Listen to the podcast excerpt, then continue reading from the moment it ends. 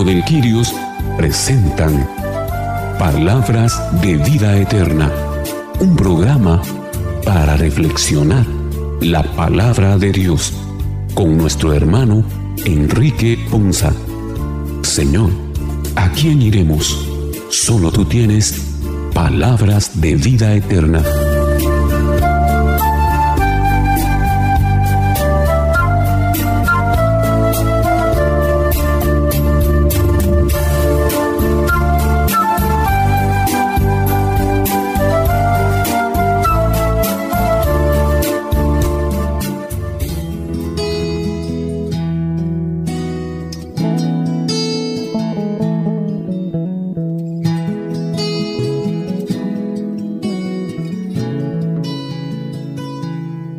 La primera lectura tomada del libro de los Hechos de los Apóstoles en el capítulo 2, los versículos 14 y versículos 36 al 41 nos hablan sobre la continuación del discurso de Pedro en el día de Pentecostés, el cual ya veníamos escuchando del domingo pasado. Hoy escucharemos la conclusión, que básicamente es también el resumen de todo el querigma de Pedro en sus varios discursos San Lucas nos lo relata en el libro de los Hechos de los Apóstoles. Prestemos atención a la primera lectura. Primera lectura. Lectura del libro de los Hechos de los Apóstoles. El día de Pentecostés se presentó Pedro junto con los once ante la multitud y levantando la voz dijo, Sepa todo Israel con absoluta certeza que Dios ha constituido Señor y Mesías al mismo Jesús, a quien ustedes han crucificado. Estas palabras les llegaron al corazón y preguntaron a Pedro y a los demás apóstoles, ¿qué tenemos que hacer, hermanos? Pedro les contestó, arrepiéntanse y bautícense en el nombre de Jesucristo para el perdón de sus pecados y recibirán el Espíritu Santo. Porque las promesas de Dios valen para ustedes y para sus hijos, y también para todos los paganos que el Señor Dios nuestro quiera llamar aunque estén lejos. Con estas y otras muchas razones los instaba y exhortaba diciéndoles, pónganse a salvo de este mundo corrompido. Los que aceptaron sus palabras se bautizaron, y aquel día se les agregaron unas tres mil personas. Palabra de Dios, te alabamos Señor. En la primera lectura hemos escuchado un texto bíblico bastante interesante y podemos analizar algunos momentos en principio la lectura nos habla sobre una actitud y una acción que toman los discípulos al estar reunidos. Y es que estos alzan la voz y van proclamando y van profesando con mucha certeza que Jesús realmente es quien Dios constituyó para ser Señor y Salvador de cada uno de nosotros. En este sentido podemos ver la importancia de poder prestar nuestros servicios siempre en comunidad o en familia fraterna, que es pues esa familia que Dios ha puesto en nuestras vidas y con quienes nosotros mutuamente vamos creciendo en la fe. A veces caemos en el error de intentar prestar nuestro servicio e ir creciendo espiritualmente por nuestros propios medios y en el individualismo. Pero la palabra del Señor hoy nos recuerda la importancia realmente de vivir en unidad, en una sola iglesia, en una sola comunidad, en una sola fe. Y es que cuando de verdad nosotros comenzamos a tener la armonía de Jesús y, nos, y vivimos en esa unidad, podemos hacer cosas grandes, podemos hacer cosas maravillosas, podemos hacer cosas incluso que ni siquiera se nos cruzan por la mente, pero que con el poder del Espíritu Santo podemos lograr tal como nos lo presenta hoy esta experiencia que tuvieron los discípulos al tomar ellos la acción y el compromiso de vivir realmente el discipulado que habían adquirido cuando fueron llamados por el Señor. La palabra del Señor hoy habla acerca de que al escuchar que los apóstoles confesaban y profesaban que Jesucristo era realmente es el Señor, aquellos que estaban escuchando el mensaje de la palabra de verdad sintieron cómo les quemaba el corazón esa palabra, sintieron cómo esa espada de doble filo atravesaba sus corazones y despertaron y sembraron en ellos la semilla del querer saber más del Señor, del querer hacer algo para el Señor, de tal manera que el mismo público que estaba ahí presente en ese momento y que estaba siendo evangelizado pregunta, ¿qué tenemos que hacer hermanos? Y esta es una pregunta muy válida que bien es aplicable para hoy, para nosotros, porque la realidad es que a pesar de que vivimos en una perseverancia o nos estamos esforzando de seguir adelante y tener un crecimiento espiritual, todos los días nos debemos de preguntar esto, ¿qué tenemos que hacer?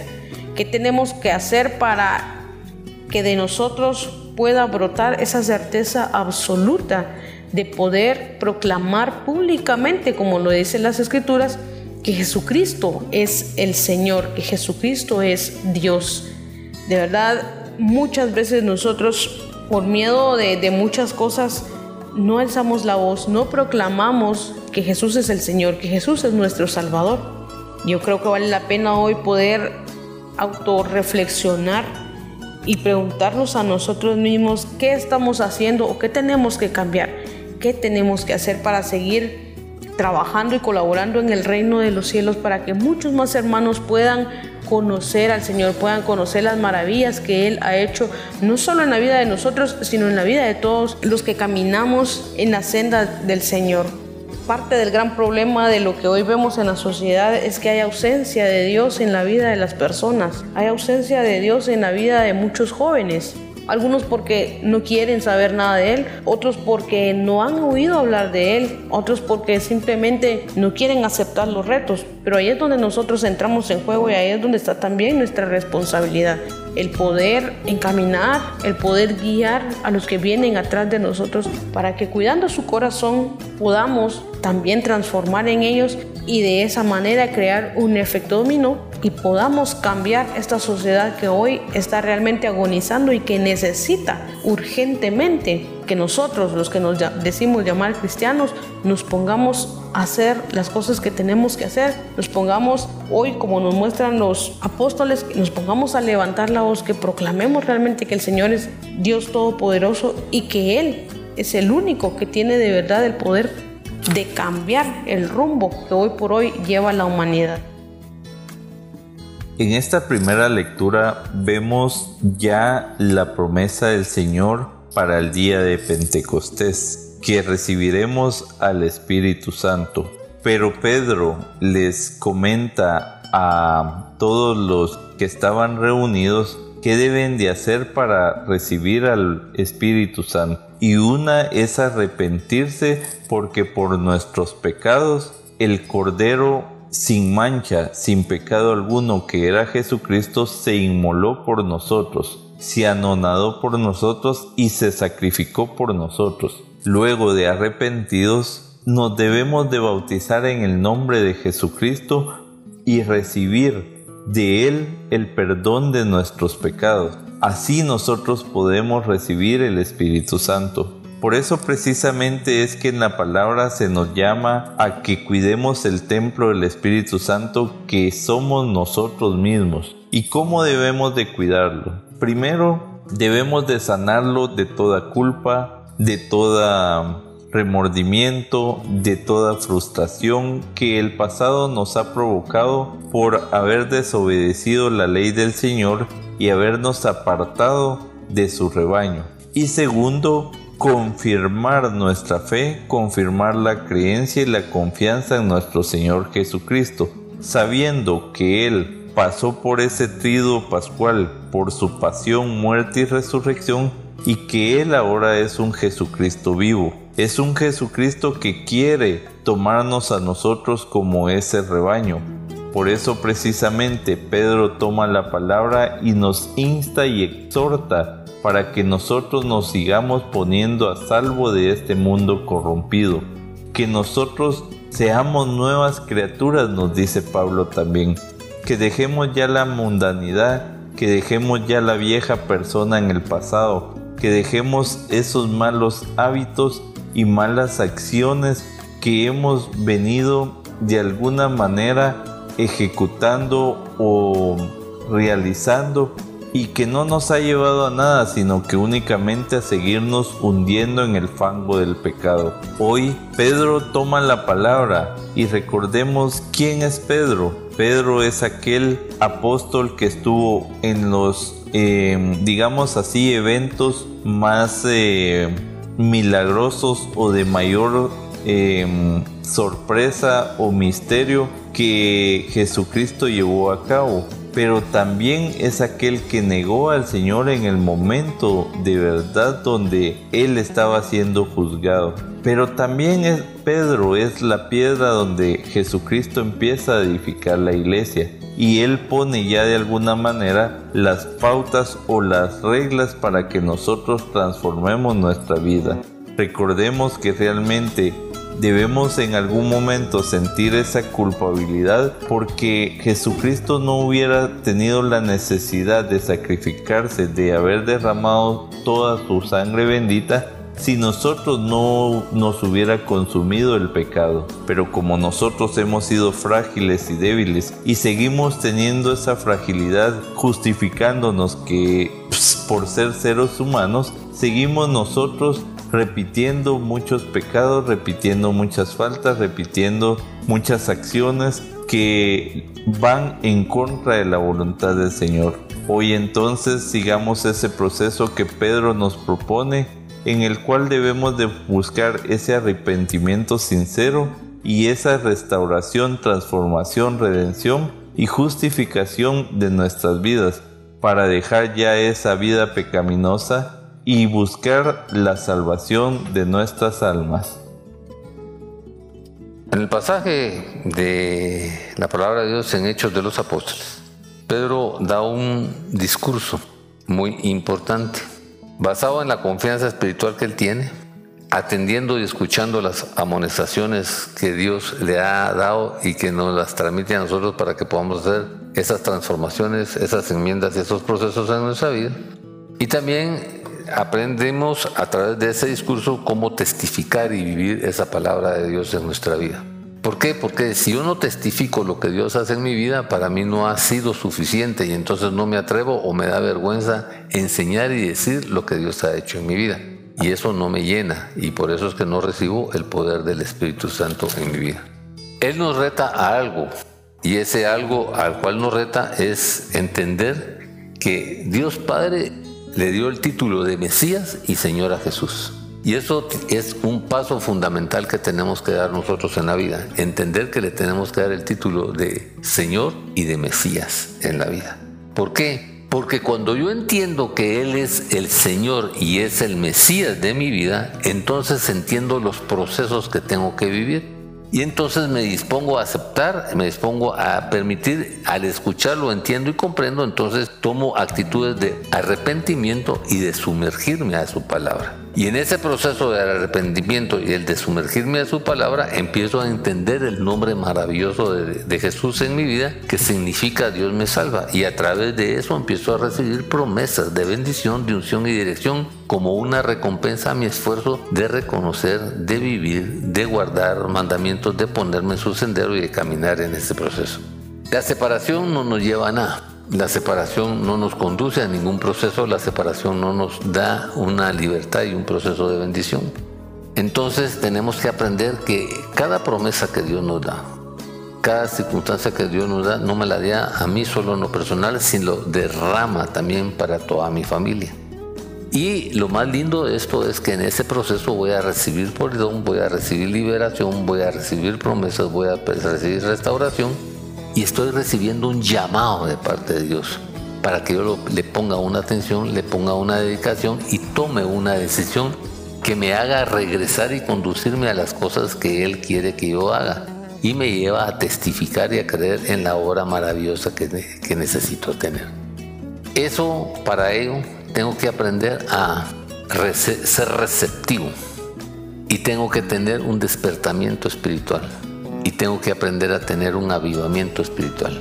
Y eso es únicamente a través de la decisión que yo ponga en mi vida de recibir, de vivir y de experimentar ese llamado divino que Él me hace. ¿Para qué? Para que a través de ese proceso yo pueda alcanzar la salvación que Él me quiere dar, que yo pueda alcanzar el bautismo que Él me quiere otorgar y pueda empezar a disfrutar de esas riquezas que Él me quiere dar. Por eso es que es importante entender este proceso de arrepentimiento y sumergirse a la voluntad de Dios, ponerme en el sendero de, la voluntad de Dios y empezar el camino de transformación, empezar el camino de convergencia empezar el proceso de, de enmienda en mi vida. Esto es algo que debo de aprender a hacer, pero por sobre todas las cosas, lo primero que tengo que aprender a hacer es a poner en mi vida a Jesús como Mesías y como Señor en mi vida.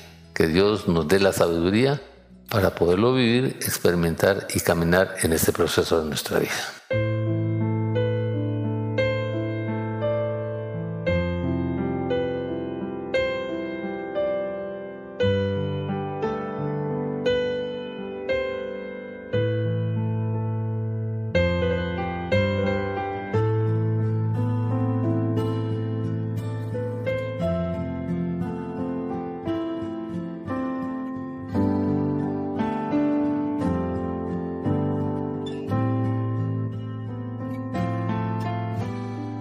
La segunda lectura que hoy escuchamos, tomada de la primera carta del apóstol San Pablo, en el capítulo 2, los versículos 20 al 25 nos hablan desde la experiencia del sufrimiento, inevitable a causa de la confesión de la fe. San Pedro nos anima a la perseverancia poniéndonos como modelo a Cristo, quien, para no perderlo como pastor, hay que seguir sus huellas y no rehusar el sufrimiento. Escuchemos atentamente la segunda lectura. Lectura de la primera carta del apóstol San Pedro. Hermanos, soportar con paciencia los sufrimientos que les vienen a ustedes por hacer el bien es cosa agradable a los ojos de Dios, pues a esto han sido llamados, ya que también Cristo sufrió por ustedes y les dejó así un ejemplo para que sigan sus huellas. Él no cometió pecado, ni hubo engaño en su boca. Insultado, no devolvió los insultos. Maltratado, no profería amenazas, sino que encomendaba su causa al único que juzga con justicia. Cargado con nuestros pecados, subió al madero de la cruz para que, muertos al pecado, vivamos para la justicia. Por sus llagas ustedes han sido curados, porque ustedes eran como ovejas descarriadas, pero ahora han vuelto al pastor y guardián de sus vidas. Palabra de Dios. Te alabamos, Señor. La carta del apóstol San Pedro, hoy que nos habla en la segunda lectura, está bastante clara. Es una lectura sencilla realmente, pero que nos deja una profundidad de conocimiento y una profundidad también para poder reflexionar. La palabra del Señor inicia diciendo que nosotros debemos de aprender a soportar con paciencia los sufrimientos que nos vienen como consecuencia de ser el bien. Y es que la verdad es esta que yo creo que la mayoría de nosotros hemos experimentado el hecho de que a medida que más queremos involucrarnos en las cosas de Dios, a medida en que mejor nos queremos portar, a medida en que queremos ser mejores personas, pareciera que empezamos a caer mal en todos lados y de verdad podemos llegar a un momento en el cual nosotros podamos sentir que estamos sufriendo por todo lo bueno que estamos haciendo. Y esto va a ser así toda la vida, porque Satanás no se va a quedar quieto. A Él no le gusta que nosotros vayamos caminando de la mano del Señor y va a hacer todo lo que esté dentro de sus manos para que nos desesperemos, para que salgamos huyendo, para que botemos la toalla. Pero hoy el Señor nos dice y nos anima y también nos exhorta a seguir adelante. Y pone como ejemplo a Jesús, aquel que no cometió pecado, aquel que no tenía ninguna necesidad de venir a sufrir insultos, humillaciones, sufrimientos físicos, mentales y morales. lo hizo. Vino y soportó todo eso porque nos amó y porque nos ama. De tal manera, pues, nos dice Él que si aquel que fue el que es el limpio y sin mancha soportó todo eso, ¿cuánto más nosotros no deberíamos de hacer? Que somos personas que nos equivocamos, que constantemente estamos haciendo cosas que no son agradables al Señor, que constantemente nos estamos portando mal. Sin embargo, el Señor nos dice que tengamos paciencia, que tengamos paciencia, que aprendamos a poner nuestros ojos en Él y que Él siempre va a caminar a nuestro lado y no va a permitir que nadie se burle de nosotros. Él siempre va a cuidar de sus hijos, Él siempre va a cuidar de sus ovejas y no va a permitir que ningún lobo que se quiera acercar a ellos les haga daño. Por mucho que pareciera que vas a salir trasquilado, yo te aseguro que si tú permaneces constante, permaneces paciente y permaneces con certeza en la fe de que Dios te cuida y de que Dios camina contigo, vas a salir victorioso de cualquier situación. Ahora, de verdad, no es garantía que no vas a sufrir, no es garantía que no vas a tener problemas. Es más, da la impresión que mientras mejor persona, mientras mejor cristiano quieres ser, el mundo te va a tratar peor, la vida te va a tratar peor. Esa es la primera conclusión que muchas veces nosotros sacamos. Pero si tienes paciencia, si eres perseverante, al final del día, al final de la jornada, vas a descubrir muchas cosas grandes, vas a obtener muchas victorias y sobre todo vas a lograr ver hacia atrás y vas a poder decir con gratitud en tu corazón que nada de eso pudiste haber realizado si no hubiera sido por la ayuda de Dios que te da a través de la fuerza del Espíritu Santo, que es el que te acompaña, que es el que te guía, que es el que te da los ánimos que muchas veces no sabemos de dónde salen, pero que son el soplo de Dios que nos anima a seguir adelante. Cuando ya sentimos que no tenemos fuerzas, cuando estamos por, por dejarnos derrotar, de repente uno piensa que saber de dónde sacó fuerzas. Y no, no es que saber de dónde sacamos fuerzas, es el Espíritu de Dios obrando allá en lo más profundo de nuestro corazón, en esa pequeña llama que tal vez está casi por apagarse, pero que mientras permanece encendida, puede volver a arder fuertemente como una gran fogata en nuestro corazón y reconfortarnos de nuevo, fortalecernos de nuevo, animarnos de nuevo, llenar una nueva esperanza para nosotros y tener una nueva expectativa. De tal manera que nos exhorta y nos anima a seguir adelante, a no desfallecer, recordándonos siempre que si Jesús lo pudo hacer porque nunca quitó su vista de los ojos del Padre, lo mismo nosotros estamos llamados a hacer. Es el mejor ejemplo que tenemos. El poder ver cómo actuó Jesús nos ayuda a nosotros a ir saliendo de cada una de las situaciones difíciles. Porque la verdad es esta, hermanos que nos escuchan. Ningún sufrimiento que nosotros pasemos en esta vida, ninguno, ninguno, ninguno, ninguno, de verdad, aunque creamos que tenemos la peor suerte del mundo y que estamos viviendo el peor momento que pueda vivir una persona en la historia de la creación, yo les aseguro que no se compara con lo que vivió Jesús en todo su camino del Calvario hacia la cruz. De verdad, de verdad.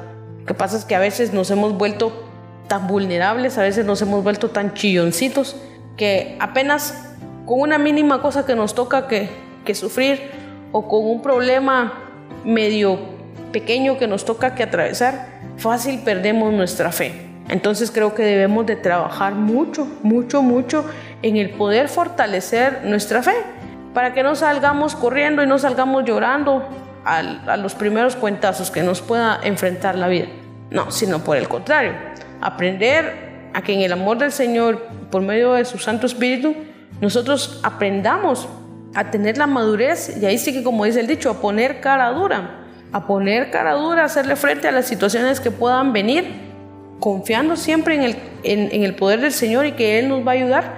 Y vamos a ir viendo y vamos a ir descubriendo cómo de verdad el Señor nos va sacando de unas situaciones complicadas que ni el hombre más poderoso de, sobre la faz de la tierra pudiera sacarnos de esos momentos. Así es pues que Yo creo que el Señor nos ha enseñado a cada uno de nosotros en más de una oportunidad a lo largo de nuestra vida que cuando confiamos en Él, viene pronto en nuestro auxilio y nos saca de todas las situaciones.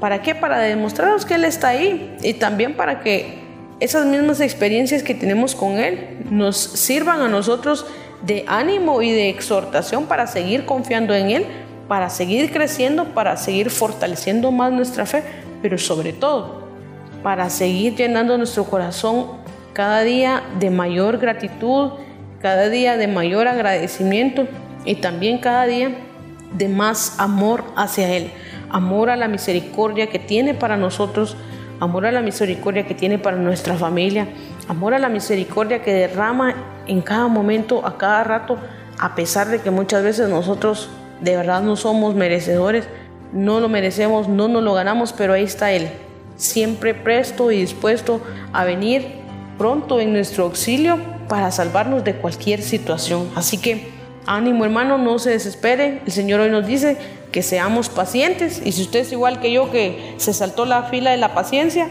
yo le aseguro que en el amor del Señor aprendemos a hacer paciencia.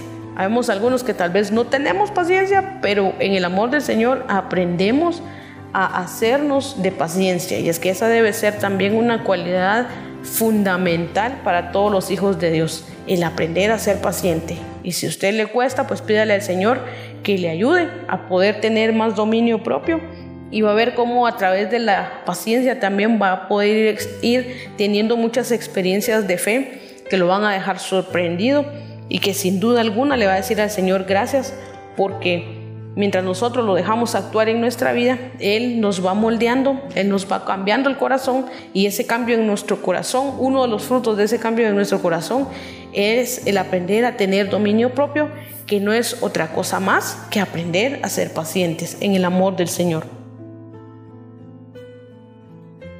Hay algo muy bonito, muy interesante en esta segunda lectura que nos sigue dando luces de, el Evangelio que Pedro nos quiere ofrecer y nos quiere proponer.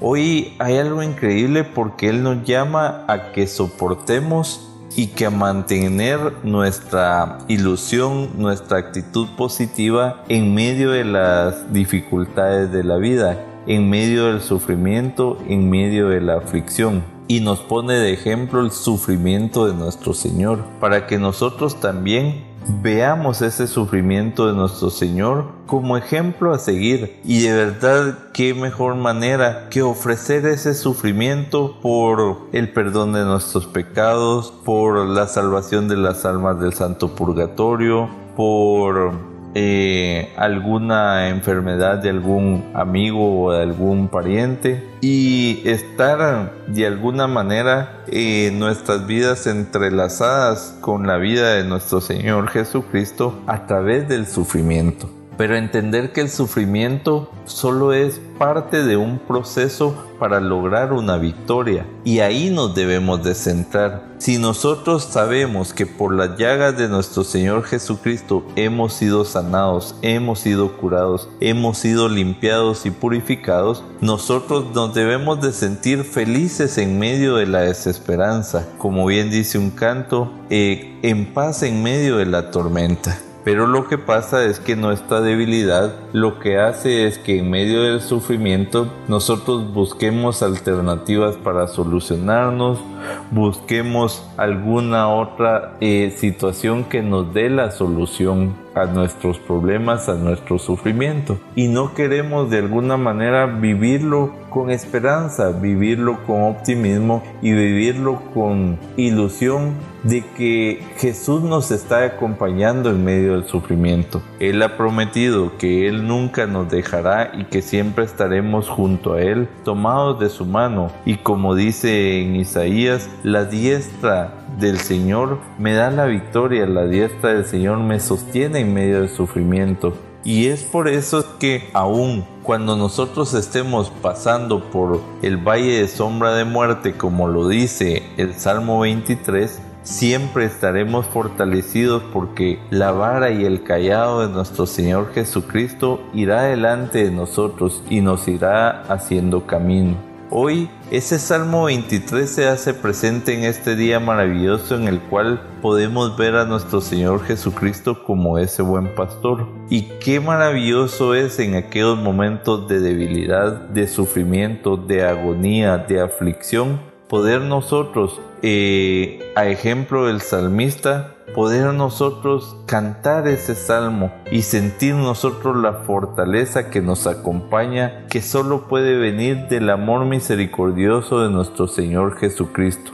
No nos desesperemos entonces ni nos desalentemos, nos decía la oración de Sor Faustina, en medio de las situaciones difíciles, porque debemos de entender y comprender que la misericordia del Señor está junto a nosotros. Y aun cuando nosotros nos sintamos culpables, nos sintamos con esa intriga y esa suciedad, esa oscuridad en nuestros corazones, recordemos que donde abunda el pecado, sobreabunda la misericordia del Señor. Y eso tiene que envolver mi corazón para que yo salga adelante en medio de las situaciones difíciles. Que de verdad nosotros podamos ir ganando cada una de nuestras victorias para darle la gloria a nuestro Señor Jesucristo.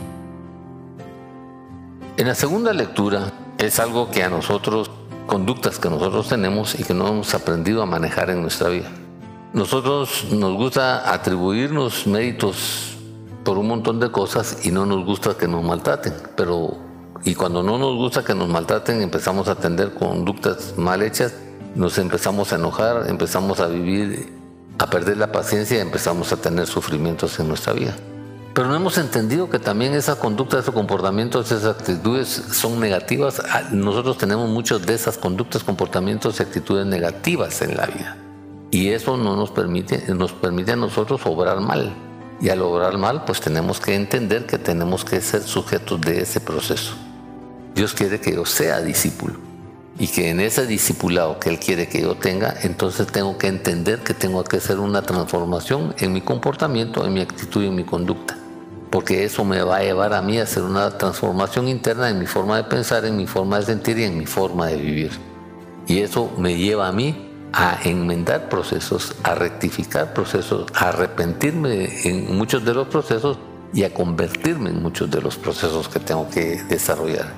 Y entonces empiezo a entender el llamado de Dios, empiezo a descubrir el llamado de Dios y empiezo a entender los sufrimientos de Jesús y empiezo a vivir también en mi vida y aceptar muchas veces los procesos de sufrimiento. ¿Por qué?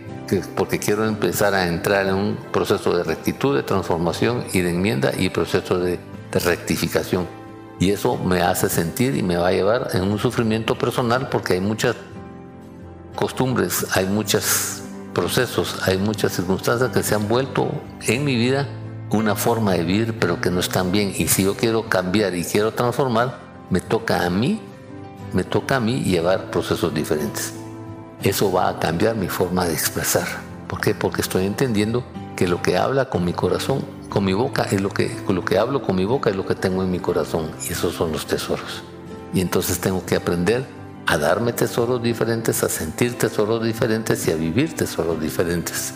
Tengo que empezar a entender ese perdón de Dios, a confiar en esa misericordia, en ese valor de Jesús, a entender el proceso y el valor que yo tengo ante Dios y cuál es el propósito, el objetivo que Él quiere que yo tenga. Y al entender todo ese proceso tengo que aprender a liberarme del pecado y las esclavitudes que tengo, tanto mental, emocionalmente como espiritualmente, para que a través de ese proceso yo pueda tener esa santificación y descubrir y valorar mucho la sustitución que Jesús hizo en mi vida cuando Él fue a la cruz por mí, por mis pecados, por mi conducta, por mi vida perversa. Y entonces tengo que aprender a morir al pescado y aprender con honestidad, sinceridad y disposición a regresar a Dios.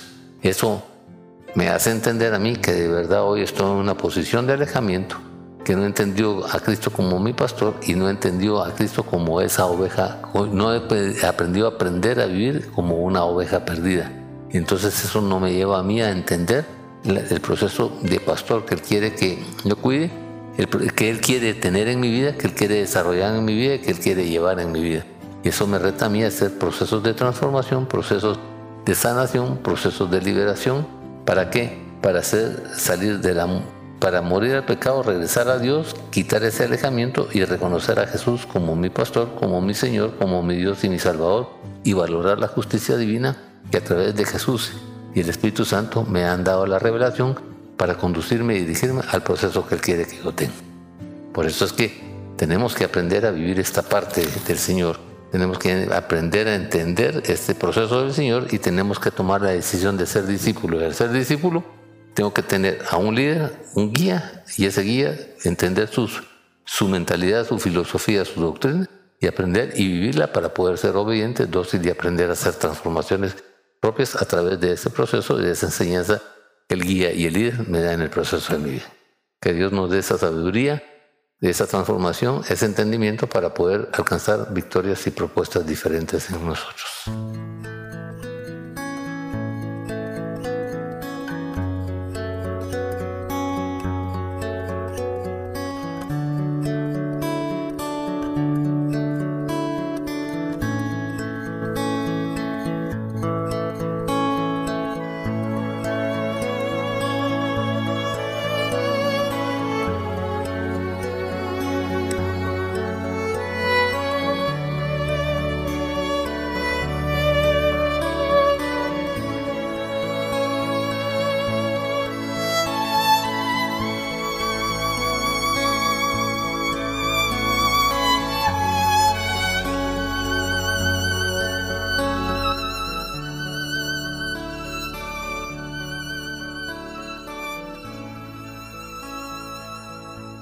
Hoy el Evangelio está tomado del libro de San Lucas en el capítulo 10, los versículos 1 al 10, y se dedican a desarrollar la comparación del pastor y las ovejas.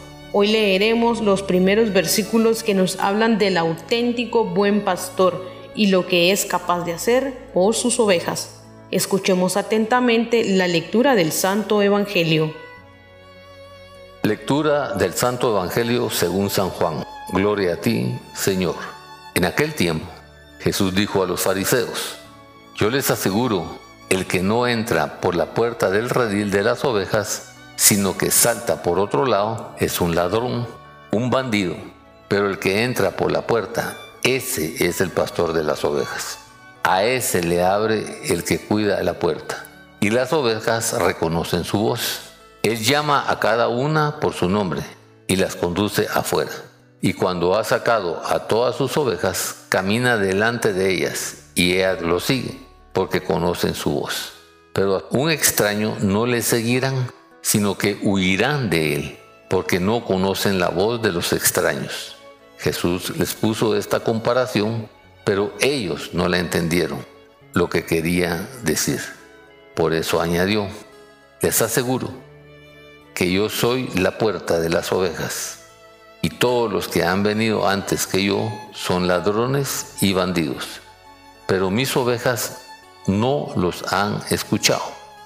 Yo soy la puerta, quien entra por mí se salvará, podrá entrar y salir, encontrará pastos. El ladrón solo viene a robar, a matar y a destruir. Yo he venido para que tengan vida y la tengan en abundancia. Palabra del Señor. Gloria a ti, Señor Jesús.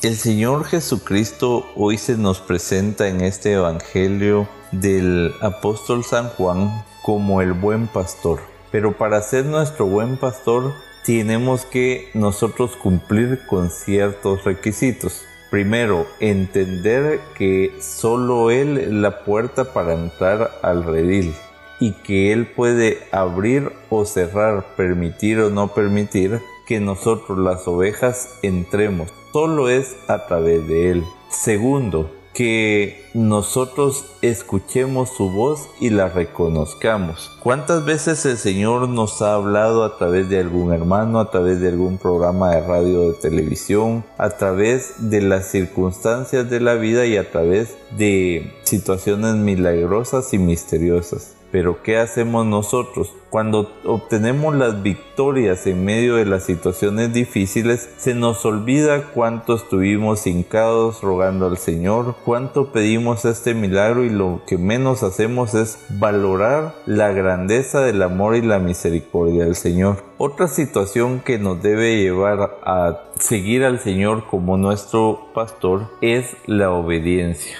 Y es que de verdad aunque nosotros no seamos obedientes, nosotros debemos de esforzarnos cada día para cambiar esas malas actitudes y tratar en la manera de lo posible en seguir al Señor. Recordemos que Él se nos propone como ese pastor de las ovejas y nosotros sus ovejas porque la oveja es el único animal indefenso que no puede defenderse por sí sola sino que necesita de alguien que la defienda. Y hoy el Señor quiere respaldarnos a nosotros, quiere que nosotros sintamos esa fortaleza y ese consuelo. Quiere que nosotros de verdad seamos valientes sabiendo que Él es ese pastor que no nos va a dejar en los momentos de agonía y de dificultad. Y que aun cuando nosotros seamos obedientes y seamos esos cabritos tercos e inconscientes, informales, irresponsables, el Señor tiene esa gran misericordia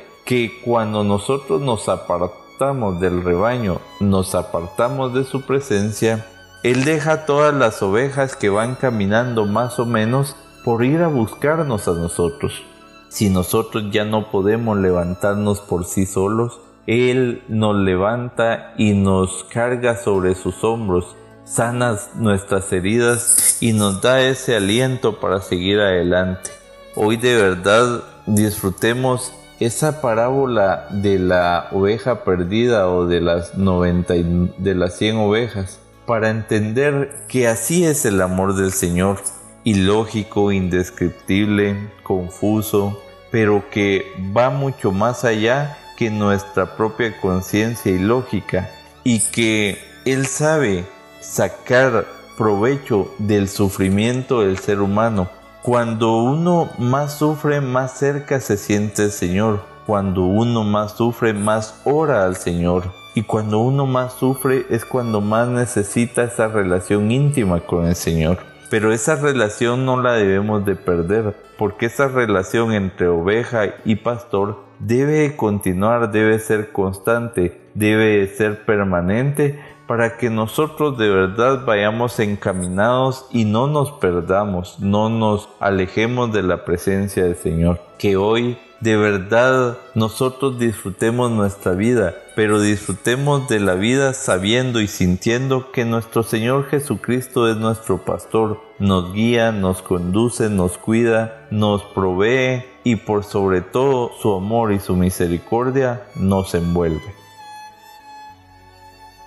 Hoy San Juan en el, Evangelio nos presenta el relato que es para muchos de nosotros bastante conocido y habla sobre la parábola del buen pastor.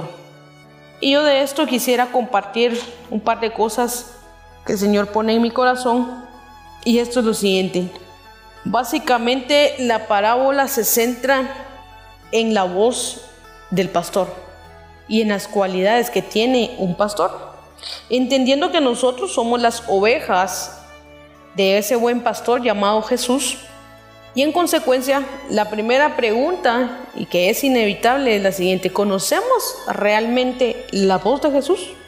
Porque de eso debemos de partir. Nosotros no podemos seguir a alguien a quien no le conocemos la voz.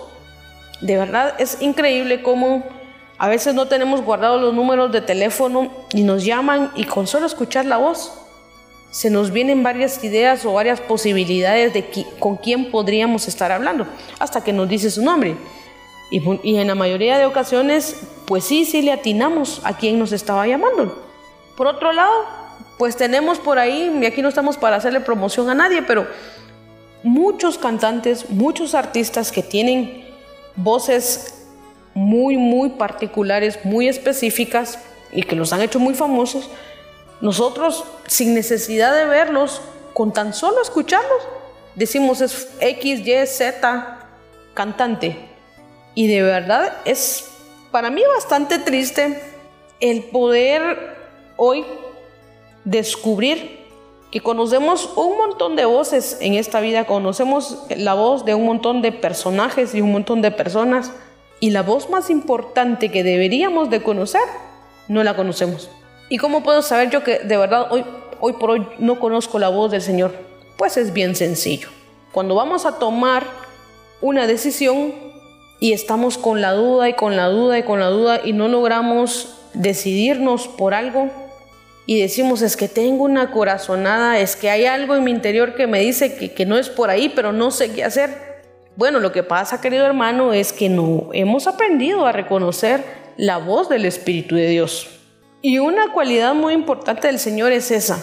Cuando usted sienta que hay algo por ahí en el interior suyo que no le convence sobre lo que está haciendo, no lo piense más, no lo dude más. Es la voz del Señor que susurra en lo más profundo de su corazón y que intenta a gritos decirle que usted se está equivocando. O puede ser también que sea la voz del Señor en lo más profundo de su corazón que le esté gritando con tanta fuerza sobre lo que debe hacer, sobre lo que es correcto, sobre aquello que a usted le está perjudicando y que a él le está haciendo sufrir porque créame que Él como ese pastor, como ese cuidador que es para nosotros, sufre. Sufre cuando por medio de nuestras necedades, oiga bien, necedades, no necesidades, necedades, nos perdemos en el camino, nos lastimamos nosotros mismos. Mientras Él quiere mantenernos dentro de un redil, que no es otra cosa más que un espacio seguro, mientras Él nos quiere mantener en ese espacio seguro, bajo su cuidado, a su vista, que si hay frío Él nos pueda cobijar rápidamente, que si empieza a llover Él nos pueda cubrir rápidamente de la lluvia o de la tormenta, que cuando va entrando la noche o va llegando la oscuridad en nuestra vida, Él se acerca con nosotros como esa luz para guiarnos.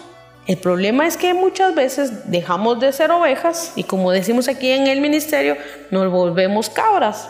Y entonces las cabras, como todos sabemos, les encanta andar por ahí rebotando por todos lados, son bien necias, son muy traviesas, pero no dejan de ser bonitas. Pero lo que pasa es que la diferencia entre una oveja y una cabra, en primer lugar, es la docilidad. En segundo lugar, las ovejas tienen una mayor capacidad de poder reconocer la voz de su pastor. En cambio, las cabras solo con escuchar la voz de cualquier fulano, pues van por ahí siguiendo las voces. Y entonces hoy nosotros debemos de pedirle al Señor que nos ayude a tener cuidado, que nos ayude a esforzarnos a vivir siempre como verdaderas ovejas, como verdaderas ovejas de su rebaño. Y que cuando de repente se nos salga por ahí nuestra cabra interior, no tardemos mucho en regresar a nuestra esencia de oveja. Porque de verdad cuando nosotros dejamos que salga nuestra cabra interior, es cuando sufrimos, es cuando nos causamos nuestras propias heridas, es cuando tomamos malas decisiones, es cuando nos desviamos del camino. Y en ese desvío del camino, normalmente no nos va muy bien. Terminamos perdidos, terminamos heridos, en el peor de los casos terminamos moribundos y algunos tal vez hasta terminamos muertos. Y créame que a ningún pastor le gusta perder a ninguno, a ninguno, a ninguna de sus ovejas. A nadie le gusta, menos al Señor. A Él, créeme que le duele cada vez que te pones en actitud de cabra. De verdad le duele. Pero a pesar del dolor que le causamos, como buen papá, como buen pastor, ahí va detrás de nosotros y pone en riesgo al, a todo el otro montón de ovejas y las deja ahí solitas por un momento, por un tiempo. Las deja ahí a todas juntas y sale a buscarnos. No importa qué tanto nos alejemos de Él, Él va a llegar hasta donde estamos nosotros, nos va a cuidar. Y esto es lo lindo. Es importante que hoy podamos analizar esa parte en nuestra vida. Cómo estamos reconociendo la voz del Señor. Si hoy por hoy descubrimos que todavía no conocemos la voz del Señor, no tengamos pena, no nos sintamos desanimados, que eso no sea una excusa para ya no continuar en el rebaño. Por el contrario, más bien tratemos de acercarnos más a Él, porque mientras más cerca estemos de Él, vamos a ir adiestrando nuestros oídos espirituales para poder reconocer su voz, para poder escucharlo. Y aunque lo escuchemos de lejos podamos saber que es Él, que es nuestro buen pastor quien nos está hablando, que es ese buen pastor el que nos está indicando por dónde debemos de caminar, hacia dónde debemos de conducir nuestra vida, sino que por el contrario, cuando ya conocemos claramente la voz de nuestro buen pastor, entonces así, aunque estén gritando nuestro nombre, si nosotros discernimos que no es la voz de Él, no vamos a salir huyendo atrás. Por eso es bien importante que nosotros aprendamos a abrir nuestros oídos, que aprendamos a escuchar la voz del Señor. Pero eso lo podemos lograr únicamente cuando dejamos obrar su Espíritu, porque el Espíritu de Él, el Espíritu Santo, es el que nos da el discernimiento para poder distinguir eso solo lo vamos a lograr cuando nosotros tengamos y desarrollemos la capacidad de escuchar en lo más profundo de nuestro corazón y podamos reconocer que es Jesús el que nos está hablando. Pidámosle al Señor que nos ayude a mantener siempre un espíritu de humildad, a mantener siempre un, espíritu de querer vivir como, como verdaderas ovejas de este buen pastor y permanecer siempre lo más cerca que sea posible de nuestro pastor y no alejarnos de la voz de Él, que siempre está llamándonos a hacer el bien, que siempre está llamándonos a vivir en el amor, que siempre está llamándonos a vivir bajo su presencia, a vivir bajo su protección y a vivir conforme a lo que le es agradable a Él. En este pasaje Jesús quiere tomar, se declara a Él como el buen pastor y nos enseña que solo a través de Él es el acceso, que solo a través de Él, Él es el camino, que tenemos que tener cuidado con esos pastores falsos y que Él es el único Señor, Dios y Salvador y que nos ayuda a salir de los rediles negativos para podernos ponernos en el redil de Él. Cuando entendemos a Cristo como pastor y descubrimos el valor de Cristo como pastor, y valoramos esa posición de Él, entonces entendemos que tenemos que darle ese título y tenemos que desarrollar esa condición con Él. Y por eso Él como pastor viene y es, se convierte en nuestro proveedor. Por eso dice el Salmo 23, el Señor mi pastor y nada me falta. En verdes pastos me hace descansar. Él es tierno, ¿por qué? Porque Él cuida a su rebaño y recoge, dice, recoge los corderos en sus brazos y los lleva junto a su pecho y los guía con cuidado.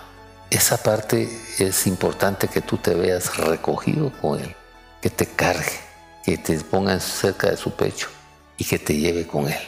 Y Él dice, yo doy la vida por mis ovejas y ya te lo he demostrado y ya lo sabes y lo has vivido y lo has experimentado. Por eso te quiero tener resucitado para darte esa paz que, que te levanta entre los muertos y conducirte a esa victoria que tengo para ti, como Señor, como Dios y como Salvador. Y no importa dónde estés, y no importa la condición que tengas, y no importa el pensamiento que tengas, y no importa lo descarriado que estés. Yo hoy quiero que vengas para coronarte, para levantarte, para llevarte y conocerte. Por eso es que cuando Él nos conoce y entiende el proceso, nos viene a buscar y nos habla al oído para que tomemos la decisión de ser discípulos y que lo pongamos a Él como guía y como líder en la vida, pero aprender a escuchar esa voz de Cristo Jesús. Y entonces eliminar los pastores falsos, aprender a dejar de ser torpe, tener mejor entendimiento, vivir esa palabra de Dios, ponerme en el camino de Él y que tomar la decisión de atravesar la puerta, que es la puerta de Él. ¿Por qué? Porque al atravesar la puerta encuentro el camino, la verdad y la vida, que me van a conducir a alcanzar ese ministro, ese proceso y entonces al accesar voy a Él como pastor dice que me alimenta, un proceso de alimento espiritual satisface las mayores condiciones en mi vida, inicio un proceso de, salvación, tengo una abundancia espiritual y entonces entiendo cuál es la misión de Cristo y el proceso de Cristo. Por eso Él llega y te dice, el ladrón te ha venido a robar, matar y destruir, pero yo vengo para que tengas vida y vida en abundancia. ¿La quieres o no la quieres? Tú decides. Que tu decisión sea diferente este día en tu vida y que las acciones que muestres en el caminar también sean diferentes. Te bendigo en el nombre de Jesús.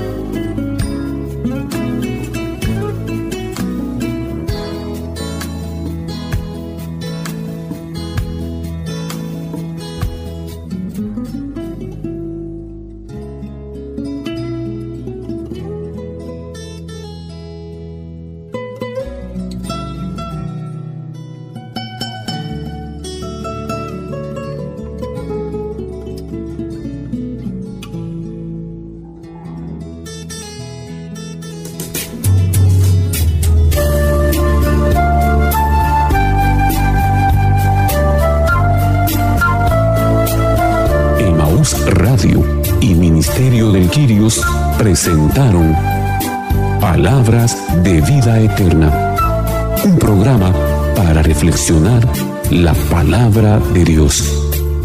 Señor, ¿a quién iremos?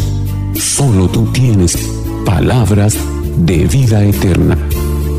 Reporte este programa a Emaús Radio o búsquenos en Facebook como Ministerio del Quirios. O visítenos en Avenida Reforma 1554, zona 9, edificio Reforma Obelisco, locales 8 y 9, segundo nivel, Ministerio de Quirios.